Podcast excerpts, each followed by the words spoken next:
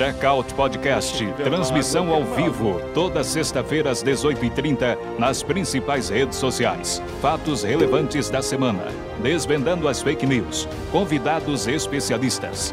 Checkout Podcast, com William Caetano e convidados.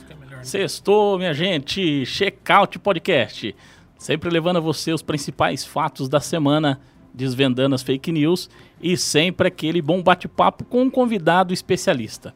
E nessa sexta-feira eu tenho dois convidados que são convidados de extrema importância de muita alegria aqui no Checkout Podcast, que é nada mais, nada menos que o meu amigo aqui, doutor Rogério Tragibo, juiz aqui da comarca da cidade de Apucarana. Né? Um grande prazer estar com o senhor e também com o advogado doutor César Vidor, também aqui, advogado na cidade de Apucarana. Que prazer e alegria estar com vocês. Prazer é todo meu, William. Todo meu também. Não, muito, muito bom. bom encontrar você aqui.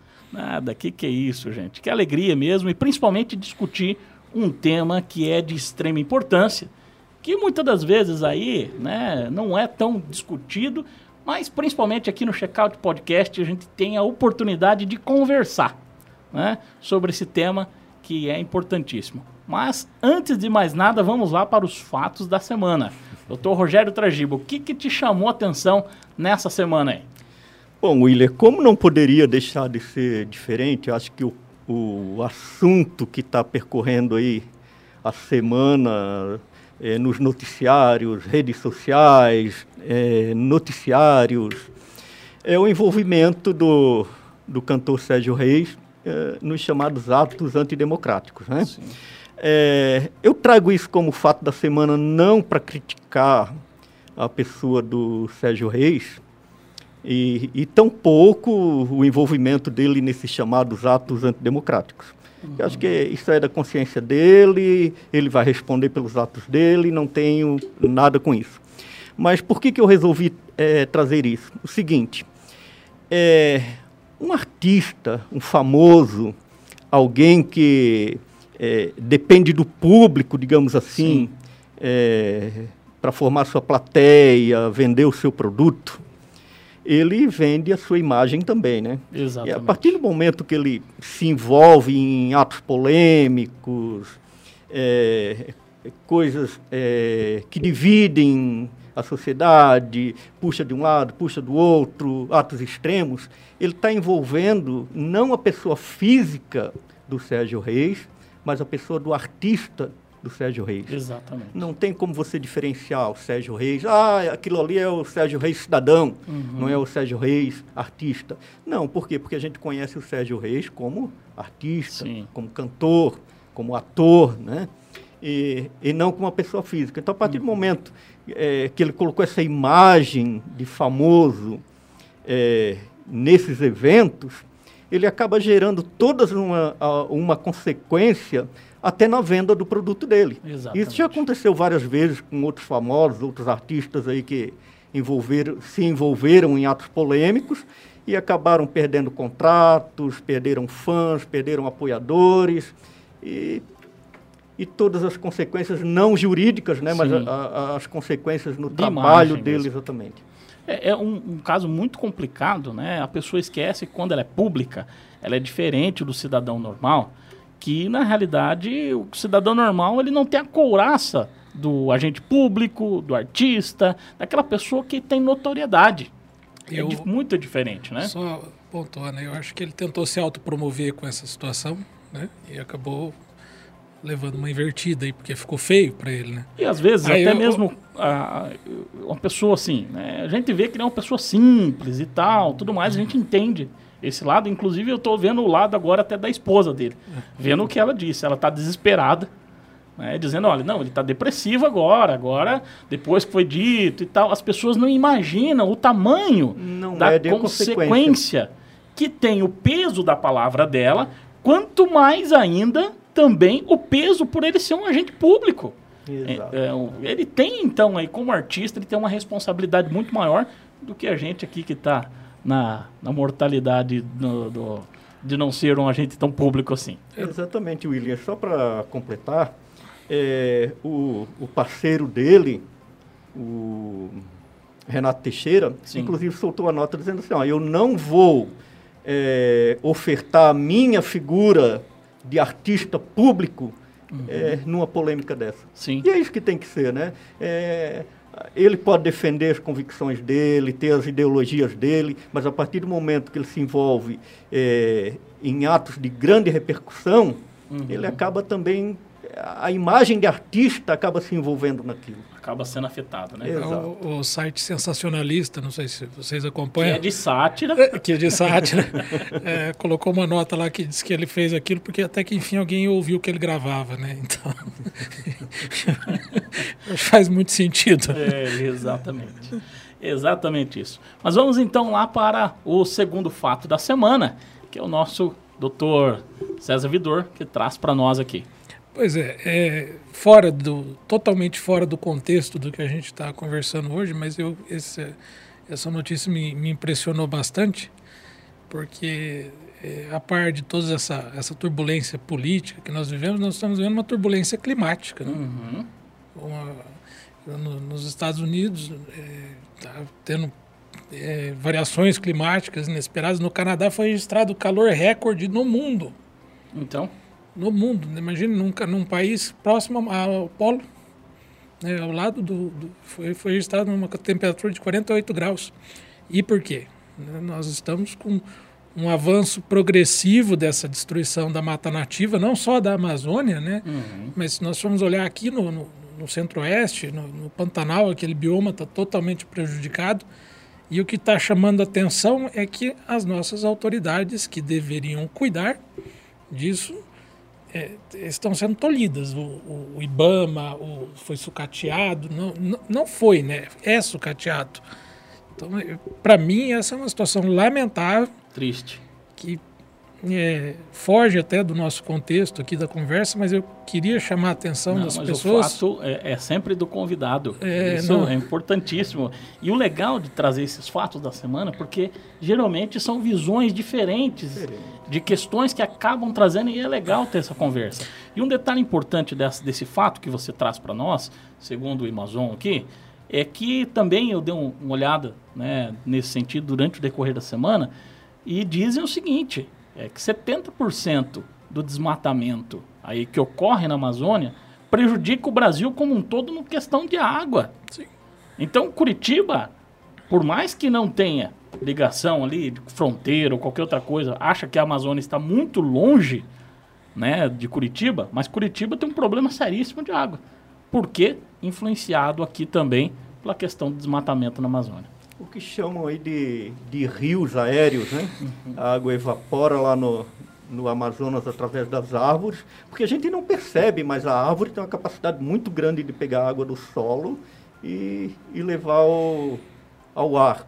E depois o vento traz aqui para o centro-oeste e sul do país. A partir do momento que você não tem mais essa, essa umidade do ar para se transformar em chuva, a consequência lógica é a redução de chuvas e eh, da água no, no solo. Toda a bacia do Prata, que começa na Argentina e vem até aqui o aquífero Guarani, que é em São Paulo, né? Ela vai até a região do aquífero. Ela está com problemas de, de estiagem. E nós estamos aqui em Apucarana, que eh, tem uma abundância hídrica, que nós temos muita sorte, né? O aquífero Guarani, Não, mas nós não estamos propriamente no aquífero. Não nós- tá? Não. Uma informação importante aí. É, tem, tem alguns. passagem, tem, é? lençóis e tudo, mas aqui nós não estamos no aquífero. O aquífero pega um pouco mais para cima, ali para o Norte Ah, Pioneiro e tudo legal. mais. Eu achei que passava, não sei por que Não, não, mas a, a nossa abundância é porque aqui é, uma, aqui é uma confluência. Tem o Rio Pirapó, o Biguaçu, o Barra Nova e É outros. uma bacia de rios, né? É, Muita é- mina, é- né? Aqui é um manancial importantíssimo. E nós não sentimos, talvez, ainda, mas isso vai chegar para a gente. É. Isso vai chegar e, e- e não vai demorar muito tempo. Então, um recado que fica aí para o público em casa que está nos acompanhando, economizem água. É uma E boa. cuidem da natureza. É né? uma boa, é uma boa. Exatamente. Vamos então lá para a terceira é, fato da semana, o terceiro fato, que é aqui eu trago para vocês então, o Afeganistão não será regido por democracia, mas por lei islâmica, diz então o líder talibã.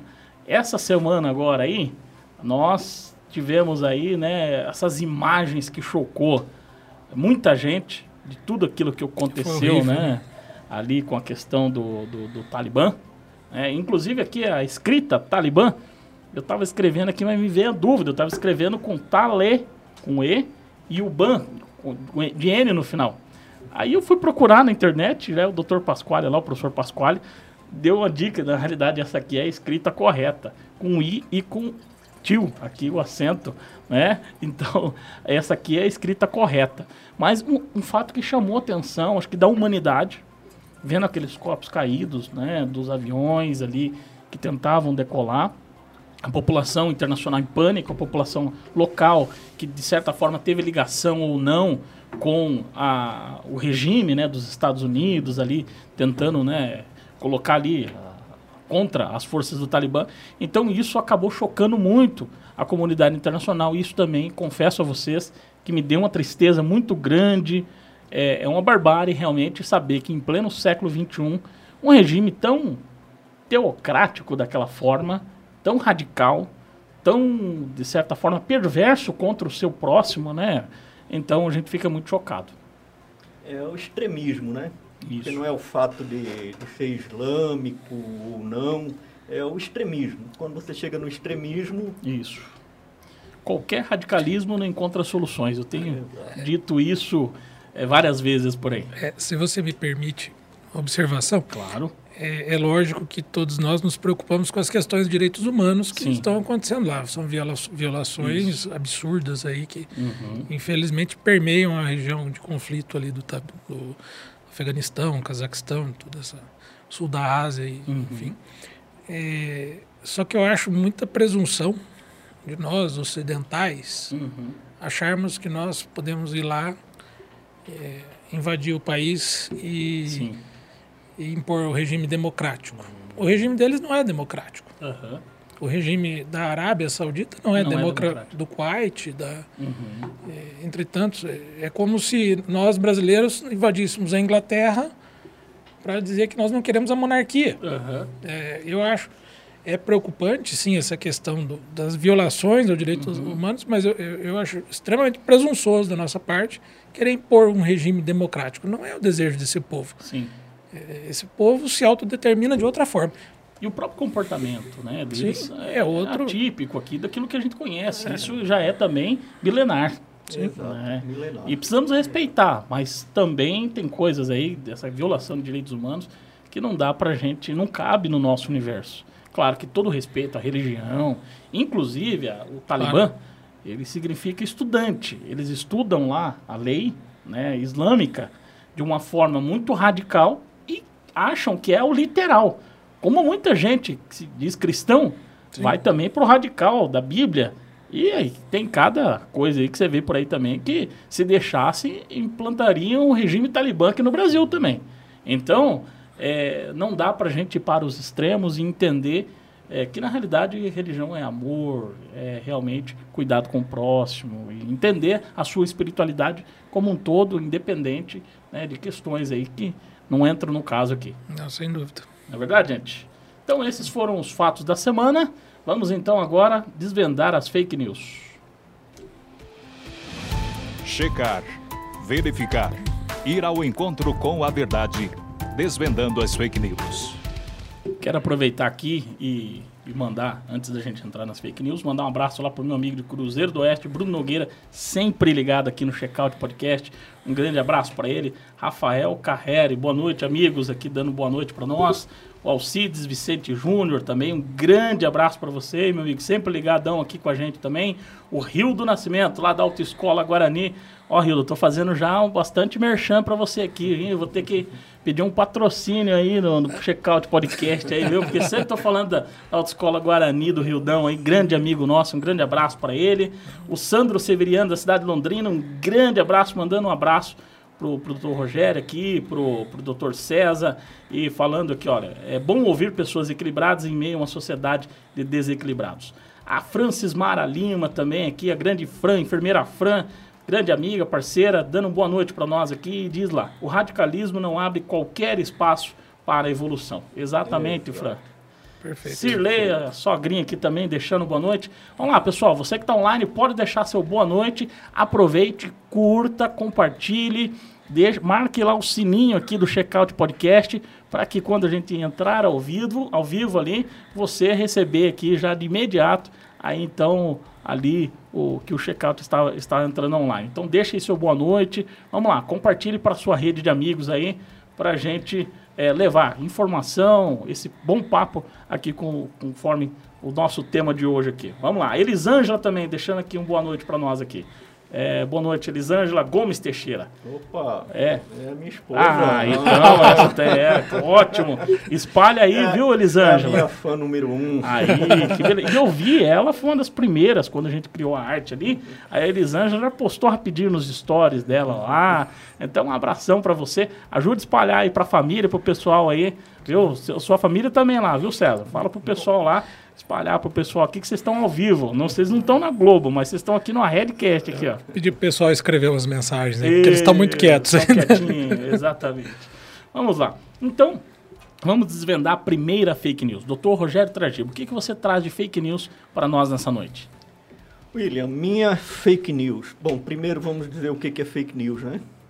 Fake news, notícias falsas, Falsas. que não têm base na realidade. Ministro da Educação, eh, na sexta passada, e voltou a repetir agora, se não me engano, na segunda ou na terça-feira, que crianças com deficiência atrapalham o aprendizado das outras. Independente da visão que o ministro tenha sobre o assunto, eu digo o seguinte: crianças com deficiência não atrapalham ninguém. Incluir a criança com deficiência numa escola regular é não só dar oportunidade de ela eh, vivenciar uma educação inclusiva, como também dar oportunidade para que os outros percebam que a sociedade não é feita de iguais, mas sim uma sociedade diferente. O ser humano é diferente.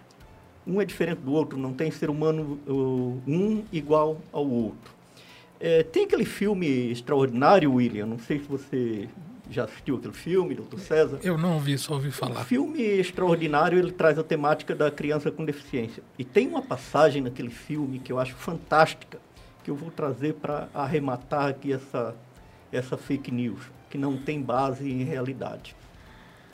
Então o filme ele conta a história de uma criança com deficiência que está numa escola inclusiva, mas que eh, ele recebe bullying dos outros alunos, ele não é bem recebido, os pais dos outros alunos acham que aquela criança com deficiência está atrapalhando os demais, exatamente essa visão aí.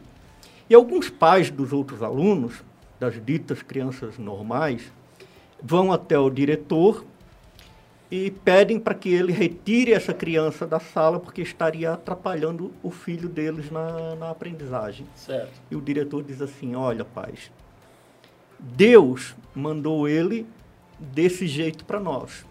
Nós não vamos conseguir mudar isso. Sim. Então, o que, que nós temos que fazer? Nós temos que retirar as barreiras que a sociedade impõe para que ele viva como nós. William, aqui está o, o, digamos, o X da questão. Retirar barreiras. Sim. É isso que nós precisamos, retirar barreiras. A criança com deficiência, ela pode ter um aprendizado tanto quanto uma outra criança dita normal, porque na verdade todas são normais, normais. apenas são diferentes uma das outras, né? Então pode ter um aprendizado tanto quanto uma outra, é, que se diz sem deficiência, e ensina as demais que a sociedade ela é plural, ela é diferente, ela é formada por indivíduos, um diferente do outro. Então, é, criança com deficiência não atrapalha os demais alunos. Ele, ela ajuda. O que nós precisamos é retirar barreiras. Exatamente. Quantas e quantas barreiras a gente precisa quebrar aí, né? Sabe, que meu filho, meu, meu filho mais velho estudou com uma criança deficiente aqui de uma família da cidade. E eu tive a oportunidade de conviver com eles e foi um privilégio. Foi um privilégio. Trouxe Que legal.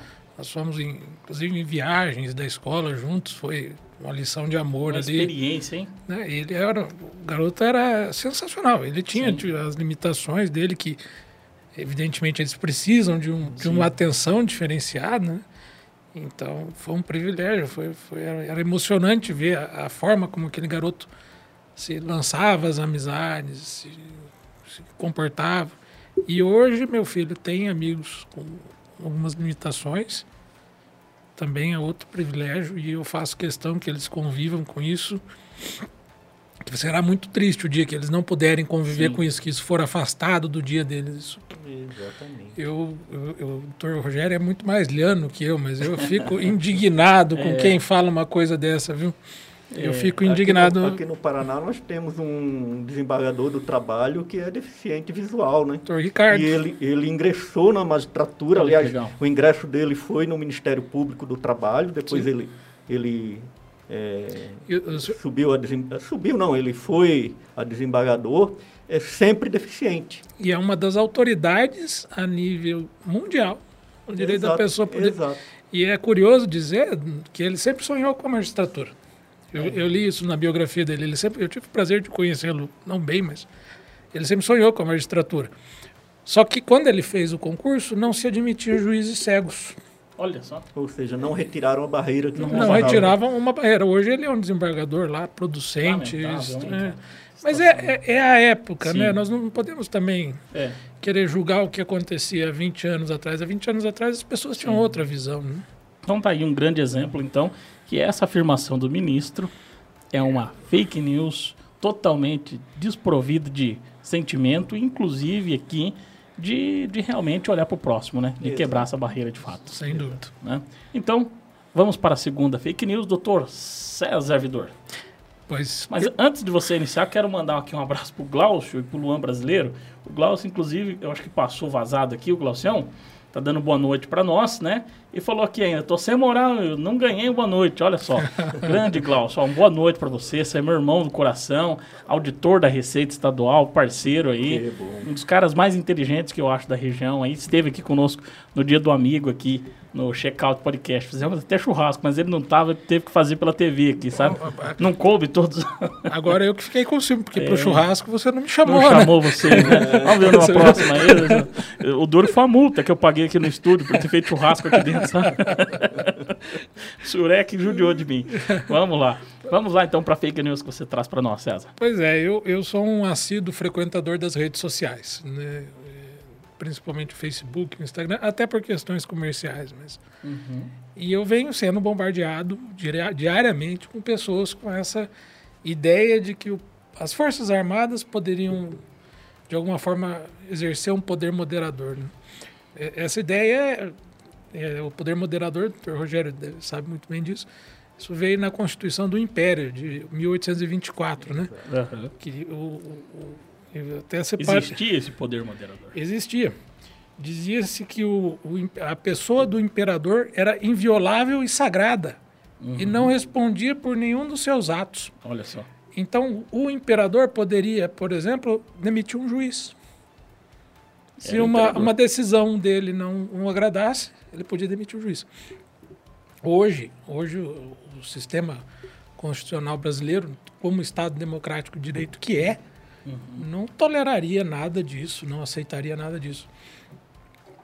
É, esse, esse tipo de poder moderador, esse tipo de interferência das Forças Armadas é uma característica de ditaduras, de regimes autocráticos.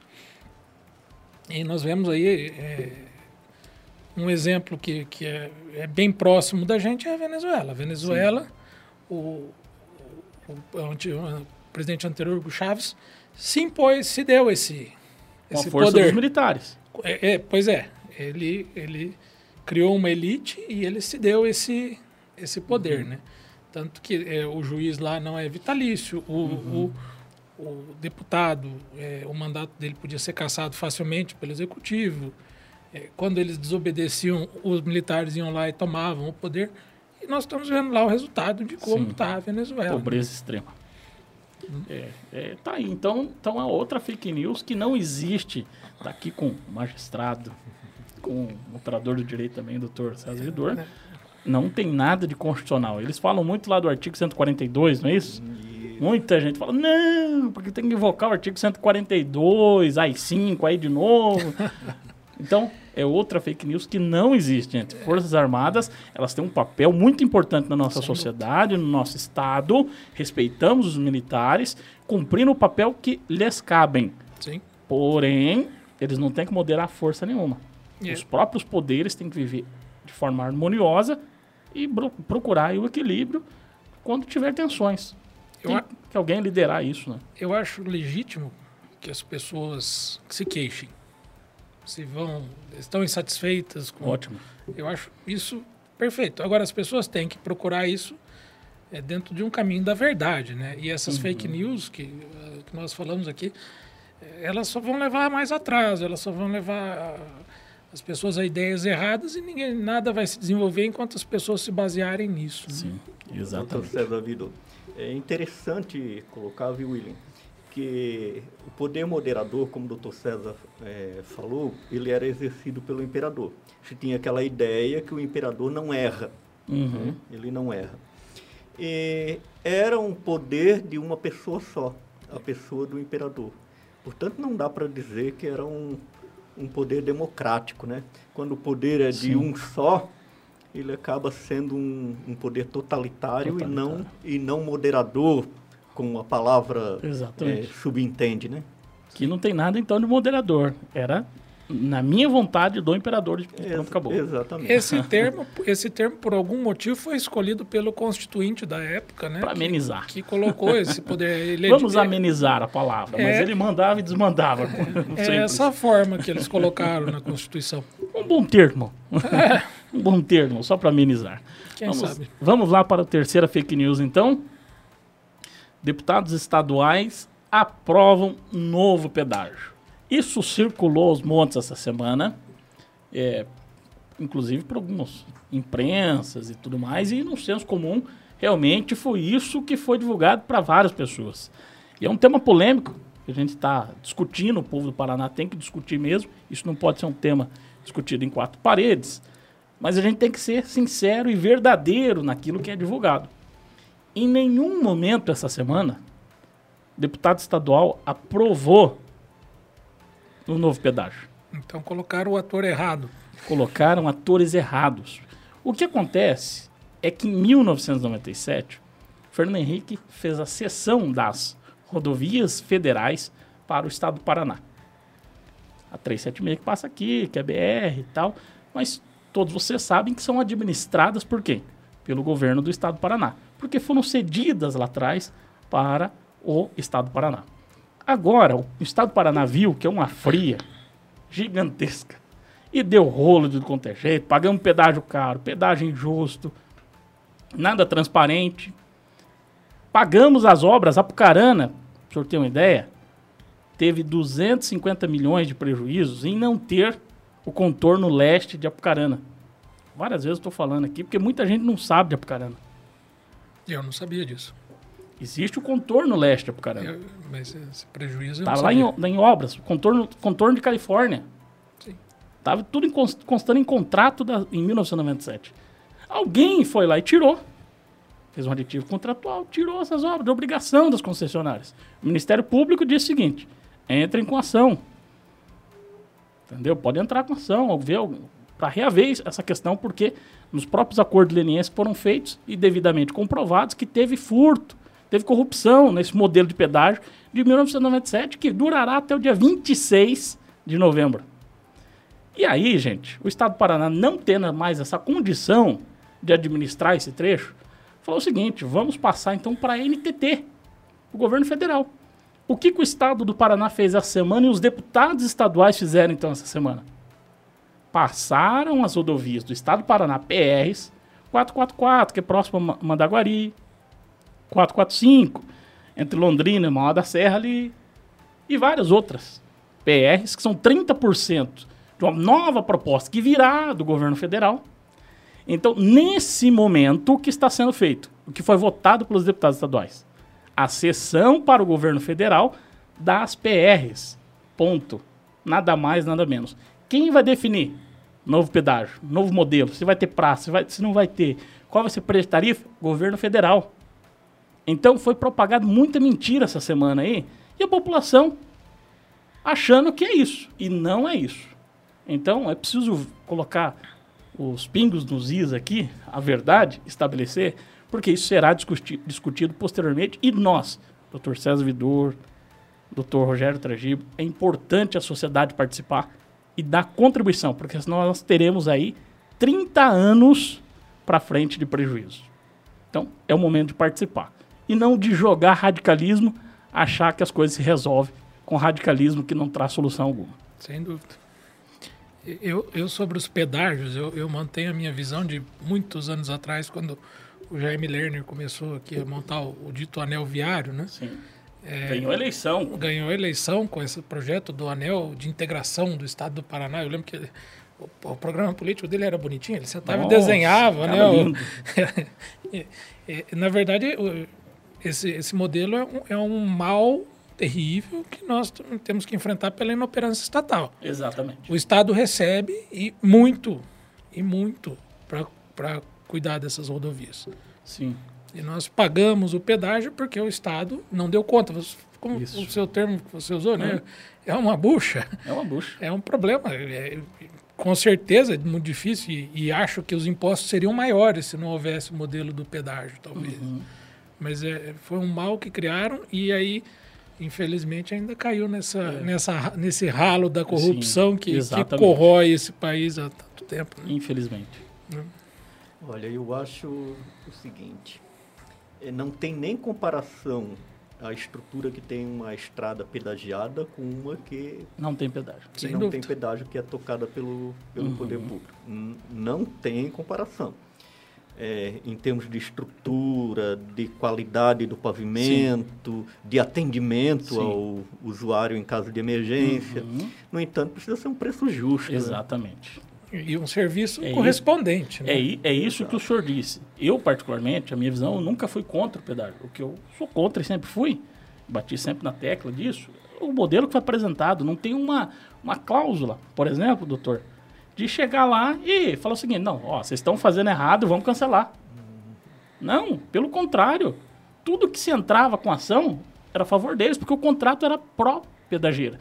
Eu espero e cre queiro crer que o novo modelo venha com esses dispositivos. A promessa é que se venha, que a cada cinco anos possa ser revisto, que se tenha um seguro de obra, que isso é muito importante. Se a pedageira não, não fazer a obra, como foi feito aqui, não, como não foi feito o Torno Leste de Apucarana, uhum. o que acontece? Vai lá, o seguro aciona esse dinheiro que está lá depositado lá na licitação e cubra esse, esse rombo, esse roubo que foi feito com o povo. É, eu, eu, eu concordo com o senhor, logicamente, que as, que as rodovias pedagiadas são muito melhores e nós temos muito benefícios com isso. O problema é o seguinte, isso não é porque eu, a, a concessionária faz bem. Ela está ganhando para isso. Não, isso sim. aí é porque o Estado faz mal. É. é. porque o Estado faz mal. Mas é que esse, esse modelo do, do pedágio tem no mundo inteiro. É. Né? No mundo não, inteiro, não, assim. não vamos ser hipócritas é. dizer que nós não vamos ter é. pedágio. No entanto, a, a, a tributação brasileira me é. parece abusiva. E, e, você paga o tributo para você paga o tributo para o Estado conservar e depois você paga o pedágio para a concessionária conservar. Eu não me lembro quando começaram os pedágios, em qualquer lugar que eu já passei com isso, de um governo falar: bom, agora nós não temos mais conservar essa rodovia, uhum. então nós vamos diminuir o tributo. Essa é a crítica que eu, que eu faço. É, é o Estado é que faz mal. Não me parece que a concessionária seja muito boa. Pode até ser, não sei. Não estou avaliando concessionária, mas enfim, é isso que eu. É, eu acho que tem que ter um equilíbrio entre preço, transparência claro. e execução de obras. O setor produtivo quer 44 bilhões de obras no estado do Paraná. O Estado do Paraná não tem condição de fazer isso, nem o governo federal. Pra você ter uma ideia, o governo federal fez só 60 quilômetros desde quando o governo assumiu. 60 quilômetros. 60 quilômetros só, no Brasil inteiro. Quanto mais dá conta de fazer 44 bilhões, de fazer obras de arte, fazer realmente aí questões que são importantes estruturais, terminar a duplicação, né, daqui de Apucarana até a, a Curitiba, de fato, que o meio ficou sem fazer. Né? Ainda falta muito, né? Falta muita coisa. E dizer que ainda também, o deputado Tercílio, inclusive, sofreu com isso, uma fake news. Saíram, colocaram um meme, uma sátira num vídeo aí, dizendo que Papai Noel, é, que acreditava em Papai Noel, porque como se estava dando para o governo federal, então fizeram uma sátira dele, brincaram, uma pessoa inclusive honrada, que não tem, não merecia nesse caso, que sempre travou uma luta grande com isso, e eu preciso aqui defender, porque é triste e lamentável quando a gente vê distorção de fato, dizendo que aprova o novo, o novo pedágio. E não é. Não é isso, de forma alguma.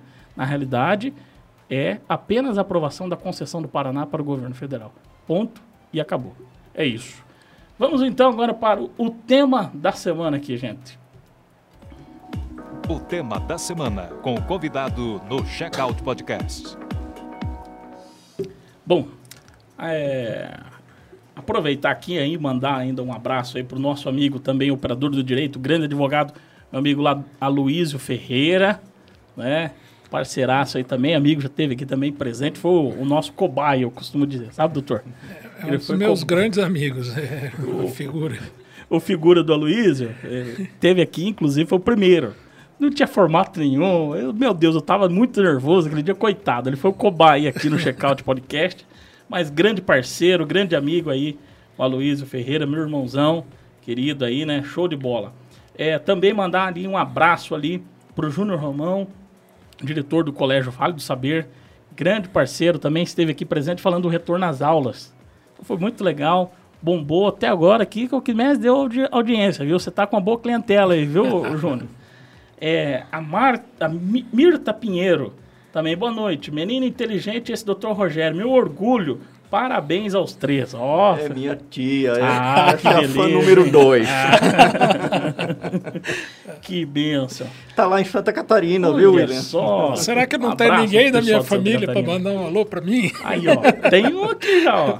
Aqui, ó. Do Costela e Cia Restaurante lá. Mas o caixa do erário não é único. Ele está mandando que o caixa não. A cada tributo tem uma finalidade. Ele está discutindo aqui com a gente. É aqui, é meu ó. irmão, ele tem é, que causar. Tá Mas tá mandando abraço para você também. né? Então tá aí. Né? Outro vidor aí também, parceiro nosso, que a gente vai comer costela sempre ali no Costelecia. Né? É bom.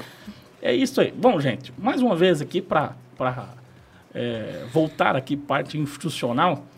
Estamos agora então aqui com o doutor Rogério Tragibo, né, é, magistrado aqui da, da cidade de Apucarana, tem uma história linda, né, que dá orgulho da pra tia, para a família e também para quem está na, na, na, comarca, sabe, das suas decisões, sempre ali é, cumprindo com o rito processual certinho, com a coerência que tem que ser feita. Né? Então, o teu trabalho a gente sabe que é referência para muitos lugares aí. Também, doutor César, operador do direito, advogado aqui da cidade de Apucarana, a gente vê várias postagens, discussões né, sobre democracia, Constituição. Então aqui nós temos um papo, um bate-papo sadio né, nessa noite e que a gente vai deixar eternizado aqui nessa gravação aqui dos estúdios da Redcast aqui no Checkout Podcast. O doutor César Vido causa muita treta no, nas redes sociais. Então... Eu arrumei já briga até com um colega magistrado, doutor Rogério, no, aí, no Facebook dele aí, uma vez. Você vê, ó. É. Olha só. Mas, é, na, na, verdade, as pessoas têm uma dificuldade assim, de, de, debater sem a treta, né? Exatamente. Por isso que eu desisti e resolvi fazer o check-out podcast aqui, Mas... gente. Eu falei, não, não vou ficar mais brigando, perdendo tempo lá, não. Mas... Eu vou fazer um podcast, depois quem quiser ver, lá, vai lá e veja e, se, se e co... deixar eternizado isso aqui. Se tem uma coisa que o advogado não pode fugir é da treta. Aí, e, bem, e, bem, democrático, assim, né? não deixa ninguém comentar, é, é, desabilita comentário. eu apago todo mundo. E pronto, né? tá certo. Mas vamos lá. Nosso tema, então, democracia e Constituição. Tema importantíssimo, é, que é sempre bem-vindo à discussão, à conversa, porque são questões que, é, se você olhar para o Afeganistão, aquele fato que eu trouxe da semana, já foi uma democracia. Mulheres tinham direito, lá tinha-se Constituição democrática, de fato. Né? E isso se acabou por N fatores, N motivos. Mas aqui também, volta e meia, a gente é questionado e a gente tem que fortalecer, discutir, conversar sobre esse tema. Né? E aí eu gostaria de perguntar a vocês que são operadores do direito né, e, tudo mais, estão nesse ramo, conhecem sobre a Constituição, né? Vamos entender o seguinte, quais são os princípios democráticos, né? Que, que, vamos falar aqui sobre soberania do voto popular e essa questão né, de alternância do poder. Do poder. O que, que vocês acham sobre isso aí? É, acho que o doutor Rogério é mais avalizado que eu para falar. Bom, bom, William e doutor César, primeiro, é, queria dizer que a minha pretensão aqui não é trazer debate acadêmico, né? Vamos trazer o que o que o, o leigo entende por democracia. Sim. A gente não vai ficar aqui de, é, discutindo conceito filosófico de Sim. democracia, teleológico, uhum. jurídico. É, não é nada disso. Vamos então direto ao ponto que realmente é democracia, para que o, o, o leigo, o povo, os seus ouvintes é, entendem como democracia. Então, democracia, é, podemos dizer assim, é o, o, governo do povo. Né? Tem uma ideia trazida lá da Grécia Antiga que a democracia é o governo do povo, pelo povo, para o povo. Bom, eu vou mais adiante. Eu diria o seguinte, que a democracia, além de ser é, o, o poder exercido pelo povo, que pode ser representativo, pode ser uma democracia direta, como se fala, pode Sim. ser uma participativa. O que, que seria cada uma delas? A direta é aquela que o povo exerce diretamente o, o, poder. A representativa é aquela que o povo exerce poder através de representantes. A participativa, que é a nossa, é o que? É através de representantes, no entanto, ela permite também a participação diretamente do povo, uhum. como no caso do plebiscito e do referendo. Inclusive, o cidadão comum, é, com, preenchendo alguns requisitos, ele pode apresentar também projeto de lei, né? Exatamente. Chamada Iniciativa popular. popular. Exatamente. Então, o nosso caso aqui no Brasil, de acordo com a nossa Constituição Federal vigente, é uma democracia é, participativa. Uhum. Bom, agora vamos mais longe além de ser a participação do povo no poder, por representantes ou diretamente, nos casos que acabei de falar, para ser realmente uma democracia, essa maioria que ganhou eleição, né, que está no poder, ela precisa é, respeitar as minorias.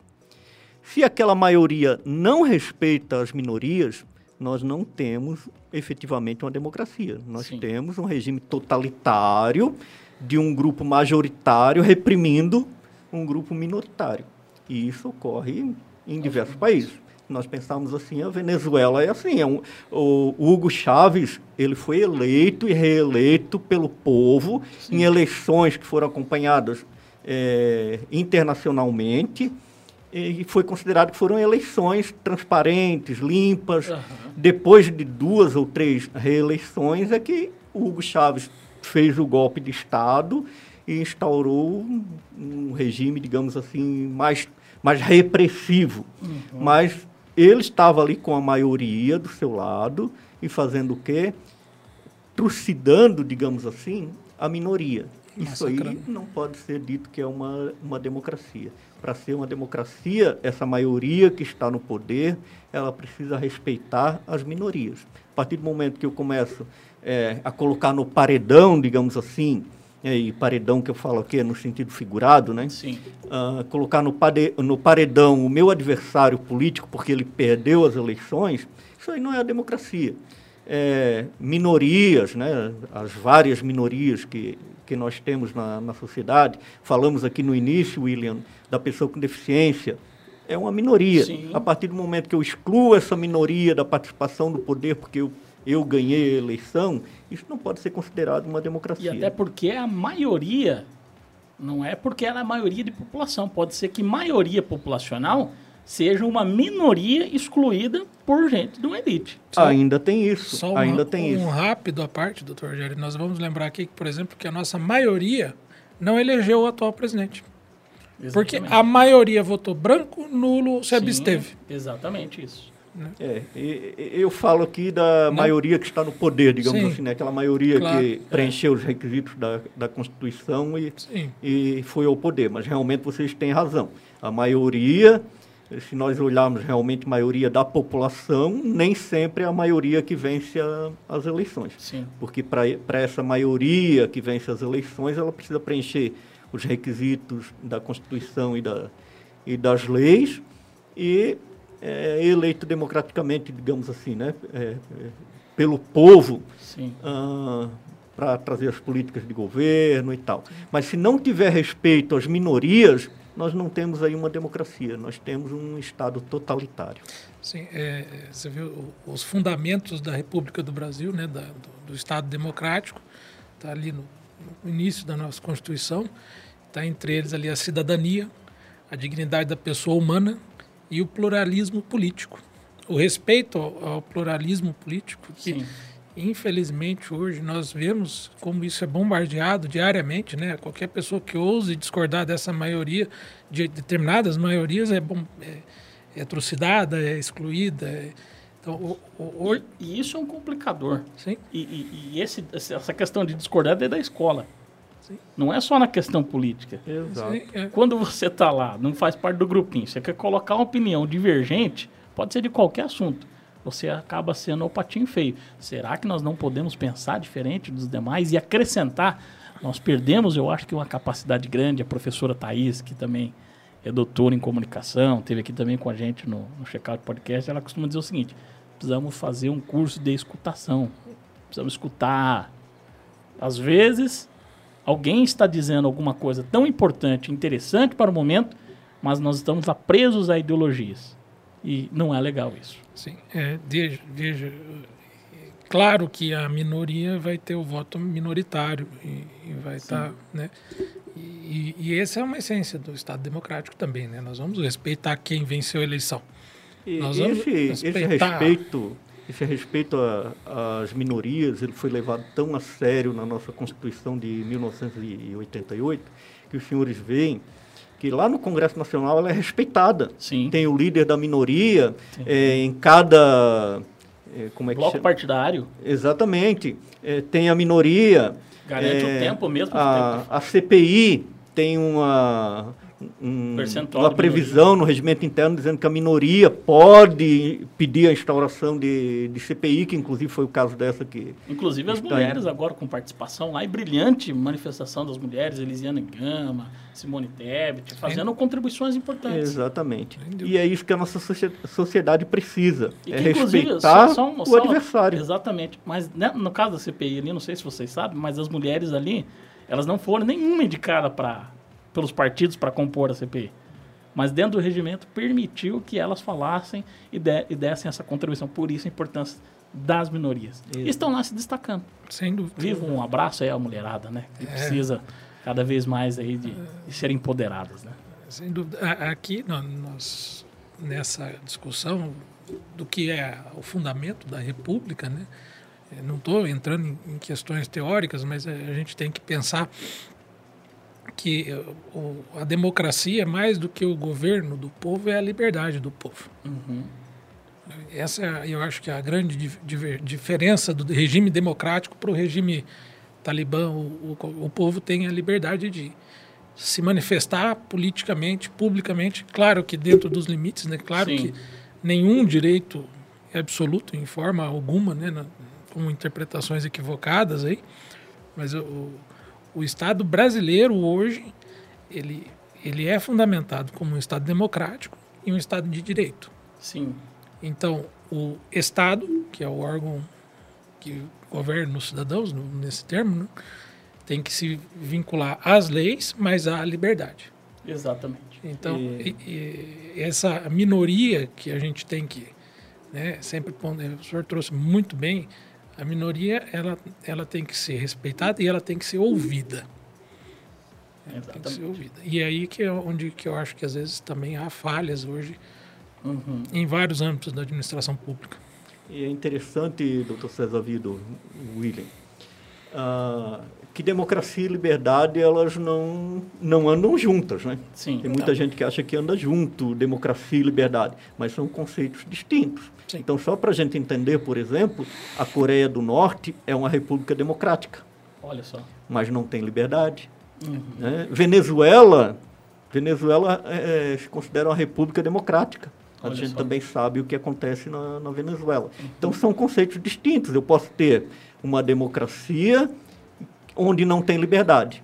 Mas o ideal é o quê? O ideal é que eu tenha uma democracia juntamente com a liberdade. E quando a gente fala em liberdade aqui, como o senhor falou, doutor César, não é uma liberdade absoluta de fazer o que bem entende, né? Eu vou fazer aquilo até onde a lei me permite. Ou, melhor, até onde a lei não me proíbe. Exatamente. Por isso é chamado Estado democrático de direito. Direito por quê? Porque eu tenho que respeitar a Constituição e as leis. É, inclusive, muita gente desrespeita e sai ameaçando, com é. vários casos que a gente tem visto por aí, ameaçam a, as instituições, ameaçam pessoas que estão ali na função do cargo, independente da visão ou de qualquer outra coisa, ela é uma autoridade. Tem ali, está ali representando um poder. E, no mínimo, questão de educação começa por aí, de respeito, mas acima de tudo, é realmente levar em consideração que ameaça fere, é um crime. Né? Então fere a Constituição. Então é complicado isso. É. Né? Eu, eu, me permito discordar do doutor Rogério aqui. eu não posso fugir da treta. Só, aí, a treta. Eu acho, que, eu acho que o conceito de democracia sem a liberdade não é democracia. Eu acho que a, a República Democrática da, da Coreia do Norte não é democrática. Ela pode ter o nome de democrática, mas é, não adianta você querer dizer que um tomate é um abacate. É, é o, o, o, conceito, o, desculpe, doutor, já, não, já, não. O, a, a, me parece assim, esses países que o senhor citou aí, eles têm a participação popular na essência, em alguns casos e tudo mais, mas eu acho que só vai haver, só vai haver democracia mesmo quando se respeitar a liberdade. Só vai haver democracia quando, o, quando, como acontece no Brasil, quando o cidadão tem voz, quando o cidadão pode de fato questionar como o, quando o, o, cidadão não, não tem que levar carteirada de autoridade. Né? Nós hoje discutimos esse assunto sobre um, um, determinado cidadão que deu uma carteirada lá. Né? É, o, o, a democracia sem liberdade, para mim, que é um, é um arremedo ali, é um, é, é um fingimento de, de, democracia. Então, sim, me permita só pontuar isso. Não, perfeito, perfeito, perfeita a colocação do senhor. Mas o que eu, eh, eu, volto a lembrar aquilo que falei lá no início, quando é, trouxe aqui um, digamos assim, um conceito de Isso. democracia, que a democracia é aquele exercício do, do poder pelo povo, né? Poder pelo povo. E não dá para dizer, por exemplo, que na Coreia do Norte não tem um, um, exercício do poder pelo povo. Uhum. O povo apoia aquele regime, por incrível que pareça. Exatamente. É, então, é, para eles, isso é a democracia. Mas ela não está junto com. A, não, não está casada com a liberdade. Me desculpe citar o, o, um lugar comum aqui, mas paz sem voz é medo. Né? E esse povo apoia esse regime como por, por medo. Não por liberdade de pensamento, porque eles têm a liberdade de achar que aquilo é bom. É, mas na realidade, se eles não acharem falta que... consciência, né? Às vezes é. até falta consciência. Falta. No Brasil, se você olhar para muita gente que viveu no período ditatorial do Brasil, na ditadura militar, que alguns amenizam para regime, inclusive o professor é, Bomba teve aqui com a gente falando sobre isso, a diferença dos conceitos, né? É, é interessante você viver, dizer que é o seguinte, muita gente acha que era livre naquela época. Uhum. Muita gente, inclusive, quer a volta daquele período de 1964. Meu pai não está aqui mais na, na, então. com a gente para se defender, mas era um saudosista e então, ele falava isso. Mas exatamente mas isso. Eles tinham, eles tinham. E eles achavam que estavam na democracia, inclusive. É, mas era é, isso aí. Nós estamos falando de mentalidade de época, né? Naquela é, época é, é era, foi apropriado, né? Naquela época aquilo funcionou. Mas é, é que assim, eu, eu, entendo até que o doutor Rogério até me permita, porque de repente você está encalacrado numa sociedade, determinadas visões, e ali você tem uma celebração, um culto ao líder, inclusive. Exato. E aquelas pessoas acham que estão fazendo correto. Né? O Estado ali é dominante. Eles acham que lá no votar, dando, referendando através do voto as decisões ali, mesmo sem discussão, elas estão corretas. Se você perguntar na China, é mais ou menos desse jeito. Exato. Entendeu? Então, assim, lá inclusive você vota o que é decidido lá no Congresso é feito. Não tem negócio ambiental, não tem negócio de. Está votado lá no Congresso, nós vamos seguir. Pronto, acabou. Uma das explicações para ser tão. É, com desenvolvimento econômico é tudo isso, porque está votado ali, está decidido, eles têm uma votação que, inclusive, é para curto, médio, longo prazo, que eles têm que seguir aquele planejamento de Estado. Essa é aquela liberdade, assim, você tem é. liberdade para fazer o que eu mando. Exatamente. Mas vamos avançar aqui, já que nós estamos falando em instituição, pulando aqui um pouquinho a ordem, temos instituições democráticas, então. É, como é que fica, então, o respeito dessas instituições? Que vocês falassem um pouco aí sobre isso. É, eu vou, vou pontuar aqui. Hoje, as instituições que sustentam a democracia de fato, né, ao meu sentir, principalmente, tem outras, claro, mas é o Poder Judiciário, com o Ministério Público e com a qual eu faço parte, que é a advocacia. A advocacia que é a voz do cidadão para chegar nesses órgãos. Né? Eu tenho muito orgulho do que eu faço, né? E, e um, um, judiciário livre, um judiciário independente passa também por uma advocacia livre, por um Ministério Sim. Público livre. E as pessoas hoje é, têm bastante dificuldade de compreender, né? O, a gente vê muita, muitas críticas, por exemplo, a decisões do Supremo Tribunal. Toda semana tem uma decisão polêmica do Supremo Tribunal, aí sai alguém falando que tem que destituir os 11 ministros e fazer o. Você imagine, né, se o juiz, o, o magistrado, o promotor tem um medo de, ah, eu vou decidir de uma determinada forma, então vou ser impedido, vou ser afastado do meu cargo. Ele nunca vai decidir da forma como ele entende correta. Ele vai, ele vai exercer aquela democracia da liberdade para fazer o que eu mando. Né? Uhum. Isso isso é, o, o, que eu, a população hoje, o recado, assim, que, que eu acho que é importante as pessoas entenderem isso. O, o judiciário hoje independente, o judiciário hoje livre, o Ministério Público livre, a, a advocacia respeitada, são essenciais para nós mantermos isso que nós temos hoje, esse, esse modelo democrático. Senão, em breve, nós vamos estar adotando a Sharia ali do Talibã, isso. ou vamos está adotando o regime do, do Kim Jong-un lá, nós vamos ter que ir lá chorar no velório do, do, ditador, porque se você não for chorar no velório do ditador, você vai ser executado. Exatamente. Né? Então, é, é, essa necessidade de preservar as instituições, que passou pela história do, do cantor, que, que, quis, que quis aparecer lá falando que vamos invadir o Supremo, vamos invadir isso. Isso, isso, o bicho vai pegar quantos ministros. Né? O bicho vai pegar e, e, os primeiros a cair vão ser nós, cidadãos.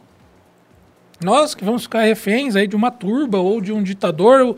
Ou, Deus me livre de quem apareça aí, porque é, não, eu, essas pessoas que estão hoje no poder, eleitas democraticamente, estão lá e devem continuar, eu acho, né? é, elas não são eternas. Não. Daqui uns dias elas vão sair e vai vir alguém pior ou melhor, ou, enfim. A instituição vai ficar. É, as instituições têm que ser permanentes, as instituições têm que ser respeitadas e fortalecidas. Sim. É isso que eu, eu Vamos penso. entrar numa polêmica aqui? Posso entrar numa polêmica? Pode. Vamos lá. O que eu acho tá, sobre essa questão das instituições? Eu acredito o seguinte: elas devem ser aperfeiçoadas a todo momento. No caso do Supremo, que é sempre a polêmica, eu estou colocando a minha opinião pessoal Acredito que a forma da escolha dos ministros, ela está vencida. A forma, o modelo. Eu acredito que a gente pode se aperfeiçoar nisso. Pode ser o Ministério Público a cada quatro anos. Vagou? Um ano o Ministério Público. Outro ano é o próprio Poder Judiciário que indica. Outro ano, o Congresso Nacional. Outro ano é o, o, o pode ser o, o, Presidente da República. Entendeu? Querem dar mais um pouquinho de poder? Indica dois, então, o Presidente da República, já que é é o ser supremo da nação, né, e tudo mais. Mas vamos fazer um rodízio agora, deixar apenas na mão do presidente da República e fazer a indicação pelo Senado, não é legal. Aí eu já também, eu acho que, eu acho que esse sistema está vencido. Acho que a gente pode aperfeiçoar isso, fazer um rodízio de instituições que indiquem os ministros supremos. Acho que a gente aperfeiçoaria o sistema. Ô William, ou utilizar é, talvez um, um, misto, alguma coisa assim, do que é feito nos tribunais estaduais. Sim. É, tem os quintos. Isso. Então, pode fazer, por exemplo, são 11 ministros no, no Supremo, pode fazer um terço lá de, é, de indicações por classes, alguma coisa assim, dois indicados diretamente pelo presidente da República, sabe? Fazer é, realmente, como você disse, aperfeiçoar o Isso. sistema, porque a partir do momento que você coloca na mão de uma única pessoa a possibilidade de, de indicar é, o ministro, você pode estar indicando por ideologia, né? Seja Isso. ideologia A ou B. Né? Por favoritismo partidário. Exatamente. Eu acho que isso a gente aperfeiçoa a democracia, gente. É, a não. gente favoreceria muito isso. Aqui nós estamos pensando utopicamente que já existem projetos de lei, inclusive ressaltando essa questão. Tem projeto de lei tramitando no Congresso, inclusive que não se que sequer passou na CCJ. Então, a gente precisa discutir isso. Se está acontecendo a questão no Supremo, passou pelo voto popular. O voto popular, quem sai candidato a deputado federal e a senador, precisa dizer o seguinte: eu tenho um compromisso claro para mudar as regras. Então, na próxima eleição, é preciso a população ter consciência disso. Se quer substituir os ministros do Supremo, se tem problema no Supremo, nós vamos resolver com esse compromisso de desarquivar projetos de lei para fazer essa, essa modificação, esse aperfeiçoamento no Supremo. O, o senhor veja uma situação que nós não comentamos aqui, a Procuradoria-Geral da República, né? Sim, outra E- questão. e- ou Tribunal de Contas da União Não, e dos Estados. Dos Isso aqui estados. é o fim do mundo. É o fim do mundo a forma como isso é escolhido. Nós tivemos aqui duas eleições seguidas da PGR que a escolha dos membros do Ministério Público foi jogada no lixo. Nós Sim. colocaram lá, eu não vou nem criticar o- quem está lá, evidentemente. É, eu, eu concordo que tem que ser aperfeiçoado, tudo, tudo pode melhorar. Tudo mo- pode melhorar. Mas é, ó, isso tem que ser feito dentro do jogo democrático. Exatamente. Se houve uma, os magistrados, os advogados, os, os membros do Ministério Público são fiscalizados. Tem instituições que fiscalizam, tem órgãos de controle da magistratura, tem o CNJ, é um órgão respe- respeitabilíssimo, aí, né? Fora os próprios tribunais ali e tudo mais, estão sempre sob vigilância. Essa semana teve um juiz que foi exonerado porque bebia água demais. O senhor viu isso? o senhor viu isso? Ele bebia 14 garrafas de água por dia. Aí chegaram. Quanto que tinha que beber? Só uma só? Tinha uma cota. Isso, isso é verdade. Olha aí o risco aí, ó. Aí, ó, tá com, tá com Tá litrão de água aí, ó. E só para esclarecer, não é cachaça não, tá? Fique bem claro. Quem tá aqui na cerveja, que é só eu e o Eu, é, César eu só. tomei uma eu já cerveja pilei a aqui. tua, vi que você... Daí, ó, a tia aí do, do, do, do Dr. Rogério tá, não está bebendo cerveja. ele não pra está mim. bebendo, A né? cota dele veio pra mim, tá? Você ficou sem também. Eu tava pertinho aqui. mas, mas, mas, assim, é, o doutor Rogério está aí, é um magistrado, pode dizer o quanto o juiz é, é fiscalizado, é cobrado, é, é, né, nós temos e, e- e esse corporativismo que havia antes de proteção e tudo mais, hoje me parece que está caindo por terra. A gente vem cada dia mais. Esse fato do, do juiz que levava garrafas de água é verdade. O cara foi, o cara foi exonerado das funções. Não, ele foi removido compulsoriamente, né, por consumo excessivo de água. Olha só.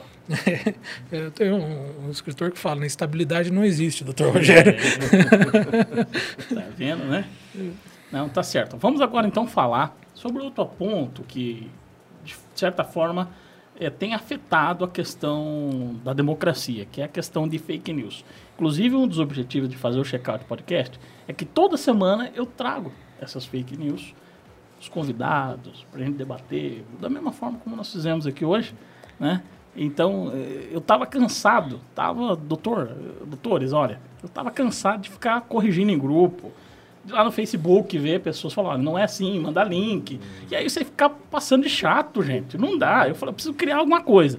Aí eu procurei aqui, o, o quer dizer, na realidade o pessoal falou, ó, nós estamos com um projeto novo aí de, de podcast, não quer fazer? Eu falei, ah, eu tenho essa ideia. E aqui daí hoje vocês estão no vigésimo episódio do Checkout Podcast, que honra aqui. Mas fake news para vocês, isso atrapalha a democracia? Muito, muito. E William, ah, fake news não é uma coisa nova, né? Sim. É, fake news existe desde que o mundo é mundo. Para aqueles que é, entendem que o mundo começou com a criação de Deus, eu vou te dizer que lá na Bíblia, lá é, no Gênesis, já traz uma fake news.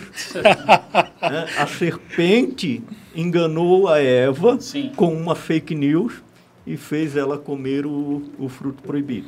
Então, fake news existe desde que o mundo é mundo. É, durante a guerra, doutores, ah, durante a, a, a Primeira e a Segunda Guerra, na- aconteceu nas duas, aviões jogavam bilhetinhos para as populações com fake news, Olha com só. notícias falsas, para que as pessoas abrissem, olhassem aquilo e- e acreditassem, por exemplo, é, que aquela tomada da cidade lá explodindo tudo, matando todo mundo, era bom para as pessoas, por incrível que pareça. É, a Hannah Arendt, lá em 1950 e pouco, início do, dos anos 60, ela já escrevia muito sobre Sim. fake news, né? Já, já escrevia muito sobre notícias fabricadas para prejudicar pessoas, grupos instituições. É, a, a Hannah Arendt traz muito é, fake news que foram criadas contra judeus, por Sim. exemplo. Criadas contra judeus para massacrar o, o povo judeu. E, e sempre teve e continua até hoje, o que se mudou é a forma de espalhar as fake news. Sim. Então, que antes era restrito, por exemplo, a jogar bilhetinho do, do avião, a meia dúzia de bilhetinho. Jornal apócrifo aí no meio da campanha. Exato. Hoje em dia está onde? Hoje em dia está a um clique de acesso aqui na, nas redes sociais, é, em sites de, de teorias da conspiração e, e etc. e tal. Sim. Tem um livro muito interessante que eu, que eu gosto muito para quem é, tiver interesse em, em aprender um pouco sobre fake news, que é Os Engenheiros do Caos. Olha Não só. sei se os senhores conhecem. O, Os Engenheiros do Caos é um livro escrito por um autor italiano e ele traz a realidade de vários países do mundo que enfrentaram e enfrentam ainda hoje eh, fake news, inclusive na Itália.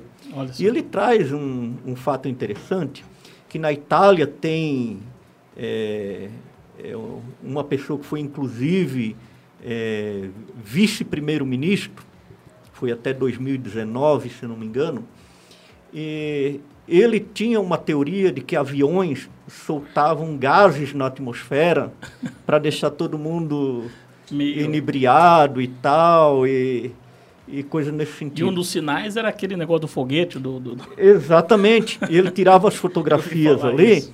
E, e publicava, olha, vê se eu não tenho razão, está aqui a Aham. prova, o, o- soltando gás aqui. Isso é Isso assim, ó, é, é uma coisa absurda, né? É uma coisa absurda. E por incrível que pareça, as pessoas acreditavam, e essas notícias, elas correm muito mais rápido do que uma notícia verdadeira. Sim. Então, é, esse livro, essa obra, Os Engenheiros do Caos, quem ainda não leu, não conhece, eu acho muito importante é, ter essa leitura. É um livro fininho, de leitura rápida, você vai ler aí numa, é, numa toada só Rapidinho. e vai aprender muito. Legal. Você vai ver que realmente o que acontece hoje é, já vinha desde de os princípios e ocorre no Sim. mundo inteiro de forma igual. Ah, Você veja, né? é, Essa expressão, eu não conhecia esse livro. Vou- vou- agora eu vou ler. Agora eu fiquei curioso. É, essa expressão é, vem bem ao caso, porque democracia baseada em fake news é caos. Né? Você tem o caos. Nós, nós estamos passando pela, por uma crise sanitária sem precedentes. Né? Há- Há pouco tempo atrás, as pessoas ficavam publicando imagens de caixões abertos, dizendo: olha, estão enterrando falsamente gente para fazerem acreditar.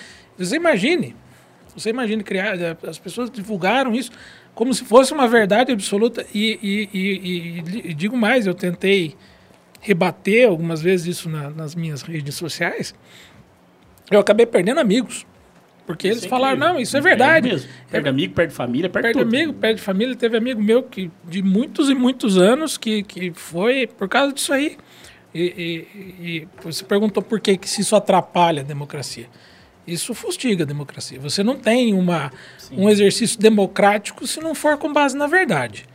A meia-verdade é uma mentira. Não tem meia-verdade, não existe meia-verdade. E nesses que casos. Eu acabei de dizer do projeto aqui. Muita gente falando do negócio do pedágio, mas não tinha nada a ver com isso. É, é falso, é falso, é disseminar é, ideia de, essas ideias da, né, como o senhor citou brilhantemente do, do- contra pessoas deficientes, imagine, imagine e, e, e, e hoje esse poder está amplificado, né?